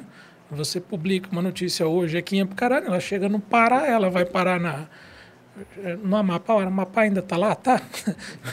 tá, tá por ali, vai. É, então, é, por isso que a- é, o regime democrático, o nosso regime hoje, né, de- dentro do que a Constituição prevê, ele é extremamente prejudicado, porque, e aí, infelizmente, isso é uma culpa não só de quem dissemina, mas da culpa de quem propaga, de quem lê e aceita, porque não vai verificar a fonte Exatamente. não vai repensar, simplesmente lê, engole aquilo e, e- e- e regurgita de volta, até às vezes aumentando isso. Exatamente. E uma coisa que também precisa ser colocado é que essas fake news, eh, elas não se confundem com liberdade de expressão. né? Exatamente. Por quê? Vamos- trazer um exemplo aqui. É, quem é adepto da teoria da Terra plana diz que no avião, na janelinha do avião, na verdade não é a imagem real que está ali. É um monitor que traz uma imagem ali para você ser enganado, correto? Isso aí é liberdade de expressão. Por mais bobagem que seja, Pois é, é, a liberdade de expressão. É, George pensar, né? Orwell, lá naquele, naquele livro A Revolução dos Bichos, ele fala exatamente isso. Ó, por mais bobagem que seja, é a liberdade de expressão. Sim. Agora, a partir do momento que eu digo assim, ó, isso aí é uma janelinha, quebra o, o vidro da janela para ver se não é verdade. Aí o cidadão vai lá e quebra a janela e mata todo mundo no avião, isso aí acaba prejudicando. Não- Então, isso aí já não é mais Não é liberdade, liberdade de expressão. Não, não precisa nem num- numa situação tão dramática. O cidadão vai lá e vai divulgar, olha, a companhia X você não deve usar porque ela põe esse monitor para enganar você e tudo mais, então você vai e faz aquilo para deliberadamente prejudicar alguém, É um né? absurdo. Né? E, e- e isso está disseminado, né? Você pode pensar o que você quiser, mas jamais prejudicar o outro. Exatamente. Eu acho que aí foge justamente disso que vocês estão mencionando aí. Bom, eu acho que é, nosso tempo está andando aqui, já é 19 horas e 41 e que papo magnífico aqui, muito legal estar mesmo. com vocês aqui. É, mas vamos lá. A questão do voto eletrônico ou voto do papel, voto auditável. Isso foi uma polêmica nas semanas anteriores aí, passou por votação no Congresso, teve várias questões. O que, que vocês têm a falar disso aí, doutores? Temos uma autoridade aqui para falar desse assunto. É servidor da Justiça Eleitoral, juiz eleitoral, Aí, ó, olha só. juiz da Fazenda Pública. Aí, eu vou ficar quietinho aqui, eu não vou falar escutar nada. aula. Eu, eu vou Aula ficar aqui quietinho. eu não falo nada. Vamos lá, doutor. Olha, William, primeiro assim, ó, é um tema polêmico, Polêmico, né? É um tema polêmico. polêmico. porque aqueles que defendem o tal do voto auditável dizem que o cidadão comum precisa ter a possibilidade de eh, auditar a eleição e não deixar na mão de especialistas. Então, eu vou dizer primeiro, ah, o atual sistema de votação não é apenas a urna eletrônica. Ele é todo um sistema que envolve a urna, da eletro- a urna eletrônica como uma da- das etapas. Todas essas etapas, elas podem ser acompanhadas e auditadas facilmente por qualquer pessoa, por qualquer leigo. Não precisa entender de sistemas eletrônicos, nada disso. São barreiras físicas, é, lacres que são colocados na, na urna para não permitir que ninguém coloque um pendrive ali, eh, coloque um computador e tal. Então, são partes que podem ser auditadas por qualquer pessoa. né? Ah, e depois eu trago o seguinte: o que, que é mais confiável? O, a máquina ou a manipulação humana? Aí eu vou dizer o seguinte: supermercado antigamente, né? Tinha aquela maquininha registradora que era tudo manual, o cara digitava ali o, o valor da- das mercadorias que você estava comprando e, e você via, nunca fechava a conta, né? nunca fechava a conta. Hoje você passa na máquina que é tudo eletrônico, não tem mais praticamente eh, eh, manuseio, a, a única coisa que a pessoa faz é passar o código de barras no leitor e pronto, a máquina faz tudo, no final do Sim. dia te traz o, Relatório. o relatório completo de tudo ali e o caixa fecha certinho e tal, Uhum. não tem mais problema. A urna, a, a eleição é a mesma coisa. Sim. Quando eu coloco um papel que vai passar na mão de várias pessoas para você eh, divulgar, o, você conhecer o resultado das eleições, você coloca etapas que mesmo por mais honesta que seja aquela pessoa, por mais honestas Sim. que sejam aquelas pessoas eh, que estão ali, eh, há possibilidade de erro. Sim. E aí você eh, coloca agora o Brasil, né? O Brasil, o camarada, eh, desvia 70 milhões e ninguém consegue prender. Aí você imagina o camarada que vai colocar um, um voto fraudado lá dentro da urna, o outro que vai retirar o voto, aquele que está contando, opa, aqui é do candidato A, eu vou colocar que foi para o mais. candidato B, e, e aquelas E isso velhas acontecia, né, doutor? Exatamente. Acontecia aos montes, sejamos Eu- bem claros. eu Tinha tro- torcida organizada, eu não, não, não sei que os relatos. Eu não votei na urna de papel. Eu também. Graças a Deus, eu, eu sou de uma geração que não conheci esse voto. Mas eu tenho relatos de vários amigos. Eu não vou falar o nome, tenho um amigo em comum ainda, inclusive. Ele não tá vendo aqui não, mas é um amigo doutor, advogado também. Ele fala, rapaz, até eu já fiz isso. Até eu, na hora da paixão ali, do- eu coloquei dois, três aqui para um, o outro ali eu tirei voto, não coloquei. Todo mundo sabe de histórias que aconteciam Aí que fraudavam o processo eleitoral. Exatamente. Agora você imagina, para bater o número da urna eletrônica com esse manuseio de todo mundo com o papelzinho lá, gente. É, deixa, eu, deixa eu fazer aqui um- uma questão. Eu, eu acho que o questionamento em si da sociedade, como, válido. como todo questionamento, é, É válido, legítimo. exato. Nós, nós temos Exato, que que questionar, falei. né? É, claro. Vamos, é, alguns até são muito bem intencionados. Eu conheço Sim. pessoas do meu convívio inteligentíssimas ali, capazes, para aprimorar o sistema. que acreditam- Eu acho que isso a justiça eleitoral quer sempre fazer. que, que de fato acreditam que isso de alguma forma aprimora, o que é um, um equívoco. Mas aqui, essa questão do que acontecia, eu li uma matéria interessantíssima. O ministro Luiz Fux, hoje presidente do Supremo, foi juiz eleitoral no Rio de Janeiro. Na eleição de 1994, ele era o responsável pela eh, segunda maior sessão eleitoral do Brasil. Ele identificou fraudes em 90% das urnas daquela sessão foram afastados 60 servidores e presa, presos, salvo engano, 42. No fim, ele teve que sair dali ameaçado de morte pelo Comando Vermelho, o PCC, andar com Alguma escolta milícia, armada e tirou porte de arma para poder andar na rua. E aqui, você imagina o que, que vai acontecer nesses lugares a partir do momento que você começar a imprimir. E tinha gente que defendia, e, e, e- e até dentro do governo, que se entregasse ao eleitor um comprovante de quem ele votou. Você imagina o que, que essas pessoas iam passar lá. Você tá doido, gente. Faltava ter que assinar com sangue, que nem a eleição do Chaves. Você ti- o eleitor tinha que ir lá declarar onde quem estava votando e assinar com sangue. É isso que faltou o aqui. E sabe um grande equívoco que eu acho que não ficou claro para a população? Sim. É que eu acom- acompanhei bastante, muitas discussões aí nas redes sociais. O pessoal está dizendo o seguinte, não, mas é um, um, uma urna lacrada que o voto vai cair ali dentro, ninguém vai manusear. No entanto, o que ninguém se deu conta é que o projeto da PEC dizia o seguinte, ó, o resultado das eleições será a contagem dos votos de papel. Não da urna eletrônica, mas dos votos de papel. Ou seja, perdeu a finalidade do Pra equipamento quê? eletrônico. Vai ser contado o papel. Senhores, Pô, absurdo. é o resultado da eleição volta para aquelas velhas práticas. Né? Acontecia muito, doutor César Vidor. É, por exemplo, assim, ó, um eleitor levava um- uma cédula falsa, ele chegava lá, preenchia o voto na cédula falsa, colocava na urna, pegava a cédula verdadeira, colocava no bolso e saía. E ninguém via. Uhum. Ele passava essa cédula verdadeira para o outro, o outro ia lá, assinalava o voto na, em uma célula, numa cédula e trazia outra, e Sim. assim ia. No final do dia, quando fazia a apuração daquela urna, achava uma única cédula fraudada ali. Aí o juiz eleitoral dizia, não, mas uma, um único voto não- fraudado não é nada. problema. né, no meio de 300 e poucos Aham. votos aqui. Não é nada. Então, Beleza. ah, é válido. E homologava aquela, ah, aquela urna eh, de papel, de lona na época, né? Uhum. Os votos de papel. Mas ele não se dava conta que no meio daquele um voto, eh, cédula falsa, todos os demais foram votos viciados, já combinados. Exatamente. Exatamente.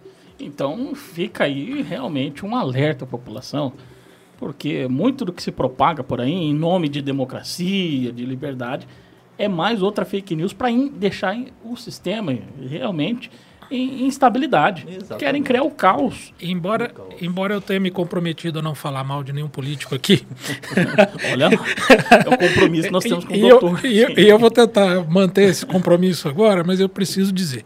Essa ideia, essa ideia, a meu ver, ela tem duas, duas finalidades. Primeiro, é uma ideia vinda de um grupo político que está percebendo a iminente derrota nas urnas, que pode ser remediada ou não, mas ela está ali. E ela serve como cortina de fumaça. As pessoas estão gastando tempo, energia. Nós estamos aqui discutindo isso quando é, tem- nós temos assuntos prementes do Estado a tratar. Nós estamos no meio de uma pandemia, pelo amor de Deus. Nós estamos discutindo aqui. É, é quase como uma discussão do sexo dos anjos. Não faz sentido. Até, até dois anos atrás ninguém questionava, todo mundo votava, saía feliz, os resultados eram auditados, ninguém.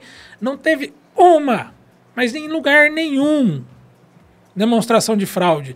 Teve a situação de um hacker que invadiu o site do o TSE. Site, você tem que outra história. Mas- Qualquer um é passivo. mas- Aqui no Redcast, o sistema. Ah, deles se alguém resolver. Não, Tá conectado na internet. Se alguém quiser invadir aqui até mesmo, dar um loop na gente aqui, ó. mas o cara. Pode acontecer, tá na internet. Agora a urna, a urna, senhor pode explicar isso para nós. Ela não fica conectada na internet. Ela não tem ligação nenhuma em nenhum momento do, do processo eleitoral, desde o início da carga, que nós chamamos de carga de urna, que é quando coloca o, o- Os dados. os dados né, de eleitores e candidatos ali naquela urna, até a apuração ela não tem contato nenhum com redes do Wi-Fi, eh, redes de internet, de intranet, nada. A urna é o quê? É uma máquina de calcular. Apenas isso. Ela registra o voto e no final do dia ela calcula quantos votos cada candidato teve. E o Doutor- mais interessante, viu, William, é assim, que eu vi algumas pessoas comentando, ah, na Alemanha a Suprema Corte decidiu que a eleição eletrônica ela é inconstitucional. Bom, aí eu vou dizer o seguinte, na Alemanha a, a urna eletrônica funciona na garagem do cidadão lá na, na rua, no bairro dele, e ninguém frauda. Aqui no Brasil, Deus o livre colocar a urna na garagem de uma pessoa, do Exato. cidadão, para fazer a eleição. Não, e sem falar que, às vezes, os Estados Unidos, por exemplo, que exemplo de democracia, entre aspas, né? Convenhamos. Mas, assim, é, lá nos Estados Unidos, como é que você vai colocar uma urna eletrônica? Sendo- inclusive tem, alguns estados têm urna eletrônica. Outros, a maioria, a maioria dos estados não tem. Mas é uma eleição que você tem lá, às vezes, 30 votos. Você tem um monte de voto lá para votar. Não é igual o nosso, que no máximo vai ter 5, 6 votos aí. Né? É, eu não lembro agora, é deputado federal, deputado estadual, senador 1, um, senador 2, Governador. governador e presidente. Que Exato. aqui alterna as eleições, que pode entre ter 6 ou 5 votos. Agora, nos Estados Unidos é um, vou- infinidade. Lá você vai perguntando um monte de coisa que não tem nada a ver. Não é unificada a eleição. Você Os imagina. Perfeito. países não são unificados. Perfeito. Cada estado americano tem uma legislação própria, diferente do nosso aqui, que ela é uma legislação que vale Única no todo mundo. inteiro. E você imagine colocar o sistema americano que a pessoa pode despachar o voto pelo correio. Aqui no Brasil, Não, o que, que vai acontecer? Fazer assim também. É, mas não aí, tem problema a- nenhum. a- aí você, assim, você quer pegar exemplos de países que usam? Na Suíça usa urna eletrônica, Portugal usa, Noruega usa. É, são quarenta e tantos países que ah, ah, o Observatório Internacional identificou que usam o nosso sistema. São, nós temos um sistema menos democrático que a Suíça e falho como assim. Pelo amor de Deus, gente. E aí vem acompanhado a isso várias outras fake news, né? Que Fake a news, urna, sempre. A urna veio da Venezuela, né? que a empresa que fabrica urna eletrônica é do fulano de tal. É. É do Lula. Eles falam, eu já vi isso, veio da Ah. Venezuela encomendada pelo Lula. E foi o Fernando Henrique que instalou lá atrás. Mas enfim, ninguém liga para isso, bem, né? Mas vamos lá. Gente, para finalizar um último tópico aqui, eu acho que é importante. Fundo eleitoral, outra polêmica, né? é, que para alguns é importante, outros não, e nós temos que entender como sociedade, como bem coletivo, né? A gente até viu que um sistema que nós tínhamos aí não deu certo, que é o de doação de empresas e deu no que deu, foi aí comprovadamente é, milhões, bilhões, né, e, e tudo mais. Mas, enfim, é, é, nós temos aí o fundo eleitoral, que eu não sei ainda se aconteceu, de fato, no papel, ficou do Bolsonaro hoje até hoje, Ele prometeu que ia revogar o que aumento. ia vetar. É, Eu não vetar, sei se perdão. aconteceu ainda. Tomara que tenha feito esse aumento é, desproporcional, né? Acho que pelo menos tivesse mantido a inflação, acho que não seria nada demais. Mas agora, na forma como colocaram, é um aumento grande. Mas qual que é a opinião de vocês do fundo eleitoral? Doutor, ouvi o senhor primeiro. Passou a bola para mim de novo. É, a né? bola é É sua. uma né? aula, nós estamos tendo uma aula. É porque aqui, eu presinto que eu, que eu vou ser o do contra aqui. mas Vamos lá. Então, o William e doutor César, eu entendo o seguinte. Bom, como o William mesmo falou agora, aquele sistema que nós tínhamos antes de doação de empresa, ele se mostrou que não funciona.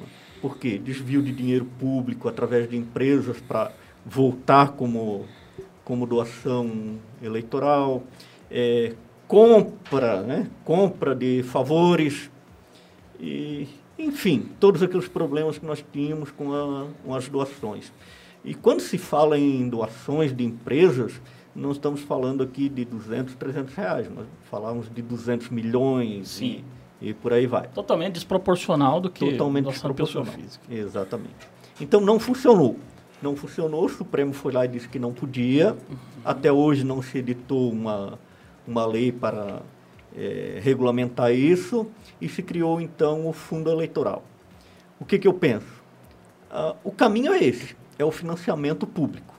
Agora, William, precisa ser é, um valor coerente, um valor proporcional, ou seja, um valor que permita que os candidatos e partidos políticos façam ah, suas ações de, de propaganda eleitoral, é, material de campanha, de divulgação, é necessário para que o povo conheça a proposta Exatamente. de candidatos e partidos e, etc. E tal. Agora, quando você avança no dinheiro público no montante que ele deixa de ser desproporcional, ele, ele, chega a ser maior do que é, o orçamento de muitos ministérios. Né? Exatamente. Né? Aí perde o sentido né, do financiamento Inclusive, público. tem com um departamento específico para pagar isso aí. Eu, antes de falar, eu quero ouvir a sua opinião. Porque... Você quer ficar por último para depois rebater? Eu, eu quero. É, na verdade, assim, é, uma parte substancial do meu trabalho é Sim. rebater juiz. Né? Então... Vamos rebater o administrador público, eu, não tem nada a ver com. Eu, eu, conheço bem pouco do direito, minha, minha, minha formação sou bacharel em administração pública. mas eu não sou advogado. Eu, mas eu, eu, sempre recorro da decisão do doutor Rogério. É parte do que eu tenho que fazer. Eu acho que o fundo eleitoral é um debate importante, porque é o seguinte, você equipara, você tem que dar condições. Eu, por exemplo, fui presidente aqui do Cidadania, hoje sou coordenador regional, continuo como coordenador regional, eu já era também, mas era também presidente local do Cidadania aqui, do partido político, tudo bem. E nós tivemos aqui uma chapa completa de candidatos. Elegemos o vereador Moisés Tavares como vereador aqui na cidade de Apucarana e lançamos uma chapa independente. Loucura.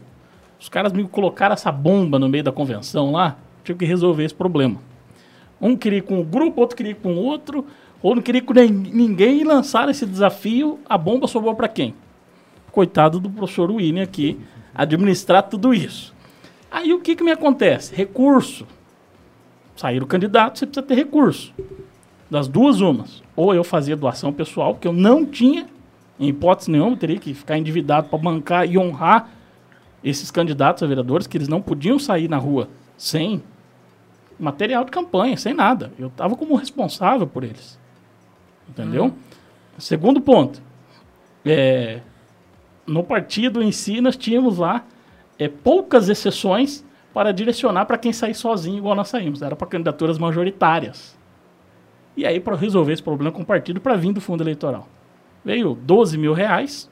Com 12 mil reais e um pouquinho, daí que eu tinha que tirar um pouquinho do bolso para ajudar os companheiros, é, devidamente prestado conta, tudo certinho.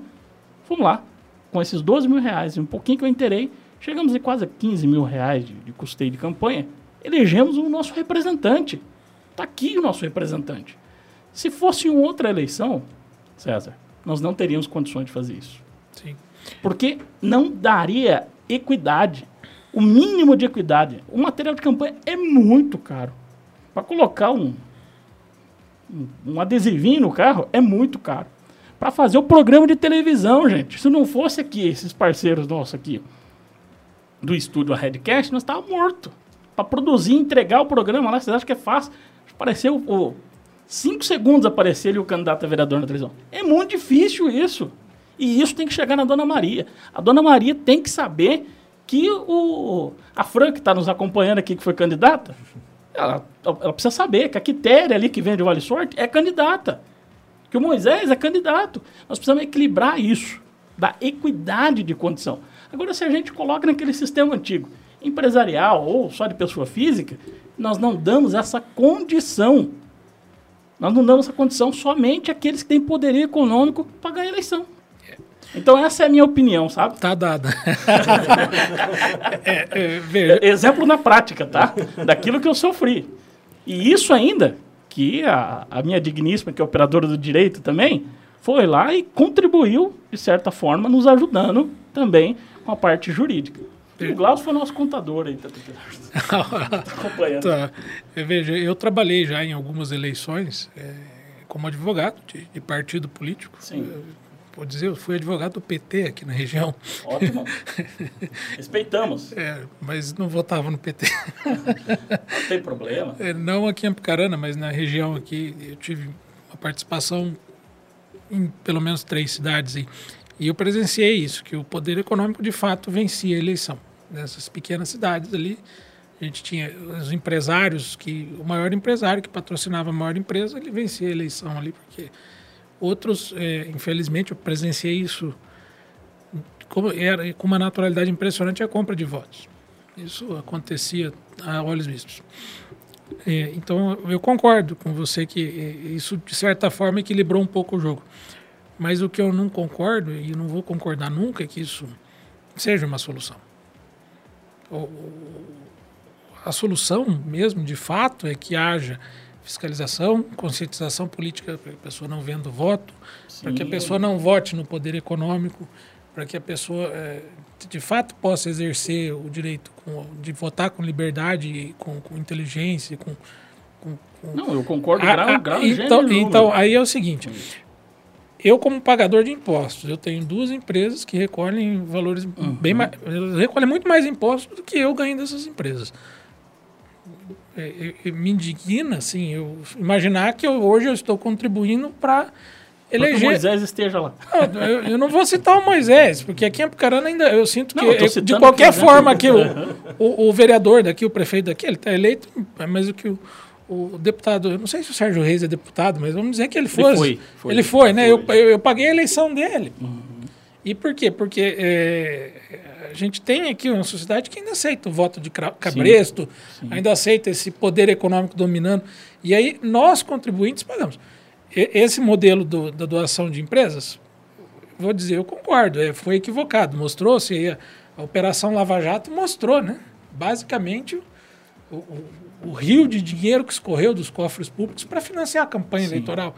O rio de dinheiro. E é difícil punir, né? Hoje, nós, o ministro Barroso É, falou. até porque na época tinha precedentes. É, o ministro, E esse que é o problema. é, o ministro Barroso falou isso. Hoje O- não tem precedente, vocês estão pegando bem. Hoje, hoje, Muito bem, inclusive, disso. Vocês estão de parabéns. hoje, Sempre funcionou, inclusive. Hoje, ah, alguns aí, infelizmente, estão se voltando a punir aqueles que ousaram né, desafiar esses poderosos. Essas palavras do ministro Barroso são fantásticas. É, A gente vê uma, uma- um- quando, quando e por pura invenção política, né? Porque quando um gru- grupo se sentiu ameaçado por um juiz que abandonou a carreira de magistratura e foi para a política, ele virou inimigo da nação. Então, É impressionante o que foi feito aqui. Mas aí, é, é, voltando ao financiamento público de campanha, embora eu, eu concorde com você que isso, na, na ótica do, do- puramente do, da paridade da- das armas, do- de evitar talvez esse desvio de dinheiro público, seja uma, uma arma, ele, primeiro que eu acho que isso não é uma solução, a solução é outra. é, A solução é, é, é mostrar que para aquele que, que corrompe ou é corrompido que ele vai para a cadeia. É, mas é que não Aque- é esse, aquele que esse ponto, desvia César. dinheiro. É porque Então, aqui nós estamos que, falando- eh, As pessoas doem isso e não, não aceitem essa corrupção, que Sim. essa corrupção não aconteça.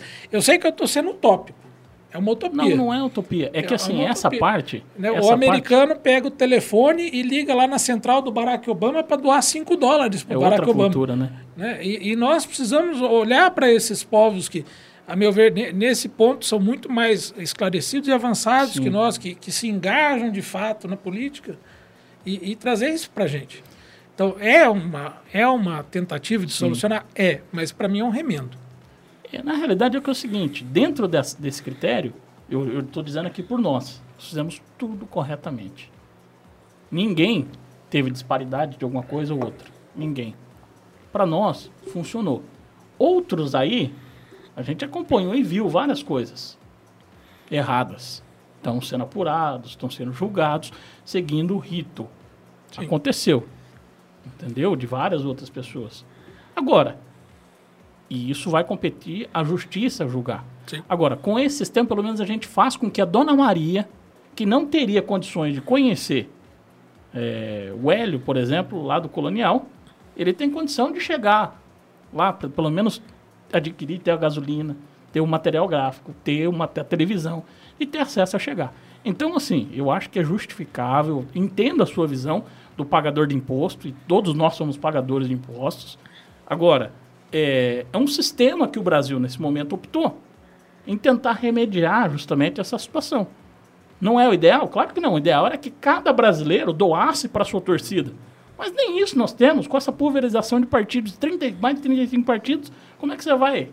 Esse é outro, esse é outro Daí mal. outro da- tópico da- esse é outro mal. É? né? E, e outra coisa, viu, doutor César? É, é, talvez a solução fosse outra, né? Nós poderíamos, por exemplo, criar um fundo particular de doações. Ou seja, todo mundo coloca no mesmo cofre e depois rateia de forma igual para todo Isso. mundo. Tem Talvez fosse um sistema, Aham. é, de repente, melhor, porque não ia Isso. utilizar verba pública, ia dividir igualmente para todos. Mas para isso, quem precisa fazer isso é o parlamento. Exatamente. Então não depende de nós, né? não depende de juiz, não depende do senhor, não depende do William, não depende do cidadão, depende eh, Dos do deputados parlamento. federais e, Senado. Exato. Pronto, acabou. Agora, e tem um outro é, detalhe que eu acho que dentro é, desse sistema, e aí eu até eu li sobre isso, e eu não sei se é verdade, o fundo eleitoral nem necessari- não necessariamente é de impostos, que também é outra questão, né, doutor? É das multas ali de adventos das taxas que são cobradas no TSE, não é? É, são- é diferente. Isso. É diferente, William. Nós, nós temos duas coisas. Nós temos o fundo eleitoral. Isso. O fundo eleitoral é o quê? É um valor que é dividido para os partidos políticos. Que até então, a lei 9.096, ela dava uma. eh, obrigava os partidos a darem uma destinação para esse valor. Então, podia usar para escolas de doutrinação política, eh, podia usar aqui, ali, ali, e dizia também onde não podia usar. Né? Parece que o Congresso mudou isso agora por esses dias, permitindo que possa, inclusive, até pagar a multa eleitoral Isso. que antes era proibida. né? Então, uma coisa é o fundo eleitoral. Esse fundo eleitoral, o dinheiro vem de onde? Aí vem de multas eleitorais, inclusive aquela multa paga pelo eleitor que deixou de votar, né, que é R$ 3,50 por cada turno de, de eleição. Também vai para esse fundo, é, candidato que foi multado, Multado, partido crime multado, eleitoral, aquela crime coisa arada eleitoral, toda. vai tudo para esse fundo. E aí é dividido para os partidos para essas Uhum. finalidades. E esse outro fundo que se está falando agora aí Partidário. de partidário de 5,4 bilhões, acho que é o 5,7, alguma coisa assim, não me lembro agora. Não, é o contrário. O fundo eleitoral é isso aí, que foi para 5,7. O outro que é o fundo partidário, que é aquele anual, Ah, Ele existe desde Isso. a década de 60, se não, não, não, me engano. perfeito, perfeito. Isso. Então, é, Isso. vou, vou retificar a informação. Isso. O fundo partidário das multas eleitorais, Isso. que é dividido para os partidos. Isso. E esse outro fundo de 5,4, 5,7 bilhões, não me recordo exatamente o valor agora, esse é para financiar campanhas eleitorais. Isso. É a propaganda política, é a propaganda no rádio, na TV, é o santinho, é o, é o panfleto, é o adesivo no, no carro. Então, são dois fundos Diferentes. distintos e com eh, aportes diferentes, né? Isso. E esse de 5,4 vem de impostos, ou Isso. seja, vem de todo mundo. Não vem Isso. só daquele que foi multado, teve a, Isso. a multa eleitoral. Então são fundos distintos com finalidades também E distintas. tem um detalhe, esse foi criado, esse fundo eleitoral, sabe como é que foi criado? Eu não sei se o povo percebeu, e ninguém acho que percebeu até hoje que acabou esse negócio. Você estava assistindo a novela do Jornal Nacional, a novela, ou o programa do Silvio Santos, né, ou da Record lá, sei lá, qualquer programa de televisão. Aparecia lá, por exemplo, eu falando lá, ah, cidadania, não sei o que, lá, lá. Do nada aparecia isso. Desde 2017, se eu não me engano, acabou isso, porque foi criado justamente o fundo eleitoral. Que era es- esse dinheiro que ia para pagar isenção de impostos de, de- da televisão, foi remanejado para o fundo eleitoral daí, para criar condição de campanha. É, isso sempre houve, né? A, a- propaganda gratuita era paga pelo povo, né? Isso, exatamente. É, então, assim, né, antes nós já né, pagávamos. isso- o orçamento isso- só, em vez da gente ficar com aquela chatice lá, de, de ficar Agora aparecendo chati- propaganda, agora- a chatice agora é nós outra. temos dinheiro para fazer a campanha. Agora Eu é acho que foi melhor direcionado, Perfeito, pelo é menos. É, agora a chatice é outra, né? Gente, olha, deixar vocês para as considerações finais. A gente extrapolou aqui o nosso horário, mas bate-papo show de bola aqui com vocês. Pedrão tá ali da nossa produção, tá quase ali, já quase desligando a gente do ar aí, Tá, acorda... tudo bem. tá né? acordado aí, Pedro? tá acordado aí? Mas, mas vamos lá. O que, que vocês deixam de consideração final? Vamos começar pelo César aí. É, eu quero dizer que essas ideias que eu que eu tô expondo aqui para vocês são questões bem particulares minhas. Eu não quero contrariar ninguém que pensa diferente ou de, de desrespeitar. E, e eu sei que as pessoas às vezes se ofendem até partem para ataques pessoais. Não é a minha intenção. Mas eu quero agradecer muito você, William. Doutor Rogério, então não tem nem palavras para agradecer o convite. Até fui eu que, que Claro. dei a ideia de chamá-lo. Foi maravilhoso o senhor vir aqui. Um prazer imenso estar aqui. Muito obrigado. É isso que eu tinha a dizer. Muito bom, muito bom. Eu tenho um prazer aí ter né, feito é, esse, esse convite para vocês aí, muito bom. Doutor Rogério, o que, que você deixa de consideração final? Bom, William, inicialmente agradecer aí o, o convite, a lembrança do, do Dr. César, é dizer que foi um bate-papo maravilhoso, né? Não teve ataque a ninguém, não teve né, nada desse tipo. E queria deixar uma mensagem aí para o seu ouvinte, para o seu público, William, é, que o mesmo respeito que vingou aqui entre nós, apesar de termos ideias diferentes, deveria também de ocorrer na sociedade, né? Não é porque as Este foi pessoas um pensam Check-out. de pensam de forma diferente, eh, têm visões diferentes, eh, acreditem em ideologias diferentes, que precisam ficar brigando, perdendo amigos e, e tudo isso por conta dessas discussões. Sem dúvida Não, nenhuma. Exatamente. Olha, eu, o prazer foi meu, né? Receber aqui um magistrado, doutor, no teu calibre aí, né? É um prazer imenso, viu, gente? Nessa sexta-feira, né? A gente chama de check-out é justamente por quê? Porque encerrou a semana, a gente precisa verificar o que aconteceu dos fatos, aquelas fake news que a gente viu por aí e acrescentando um conteúdo. A gente já trouxe médico veterinário, trouxemos aqui contadores, advogados, é, médicos, vários temas aqui a gente traz para justamente, e cada um traz um fato diferente, tem uma visão diferente. Acredito eu que é só com diálogo que a gente constrói e aperfeiçoa a nossa Constituição e a nossa democracia. Perfeito. É Perfeito. isso que nós precisamos fazer todos os dias. É o, o respeito, o respeito de- deve ser a mola matriz de todos nós, né? De todas as Exatamente. relações e, e, infelizmente isso vem caindo. É, as pessoas acham que é a ideia dela que tem que prevalecer. Não. Foi aqui, aqui foi, foi exemplar, assim. Eu de, fazia Que muito que é tempo que eu isso? não participava de uma, de uma conversa tão respeitosa, tão, tão E- agradável de, de se E esse falar, é né? o Checkout Podcast, gente. Não importa a ideologia, viu? Não importa a ideologia. O que importa é que seja verdadeiro. Vamos discutir ideias, ações e assim nós vamos aperfeiçoando. Muito prazer mesmo estar com vocês. É, esse é o Checkout Podcast, com os fatos da semana, desvendando as fake news e sempre aquele bom papo com um convidado especialista. E então encerro por aqui. Desejo a todos vocês que estão nos acompanhando, que tiveram a paciência de estar aí do outro lado nos acompanhando, reproduzam, clique no sininho, compartilhe, chequem aí tudo aquilo que a gente falou, pode deixar suas contribuições. E antes até de encerrar aqui, eu preciso deixar aqui um abraço aqui para o Sandro Severino, que também colocou aqui. É, ó, ó, Sa- ó, ó, o César, teve aqui também a Bárbara Vidor também. Ô tio, eu tô aqui. É minha sobrinha. É, ela falou, tô estudante aqui. de direito. Aí, ó. Então, ela falou, ó, pra deixar abraço, deixou aí. A Terezinha dizendo que arrasaram aí, agora toda orgulhosa lá, né? A Elisângela, né? Deixar um abraço para ela mais uma vez. A Mirta Pinheiro, né? E a Fran, dizer o seguinte, para encerrar aqui. Foi muito bom esse momento com esses três homens valorosos, dispostos a dividir conhecimento com o público. Obrigado e parabéns. Gente, com essa frase aqui da, com essa de- deixa aqui da Fran, desejo a todos vocês um excelente final de semana e os dois aqui sintam-se à vontade em retornar aqui pro Checkout Podcast. Tá bom, gente? Obrigado. Valeu. Este foi mais um Checkout Podcast com William Caetano. De volta na próxima sexta-feira, às 18h30.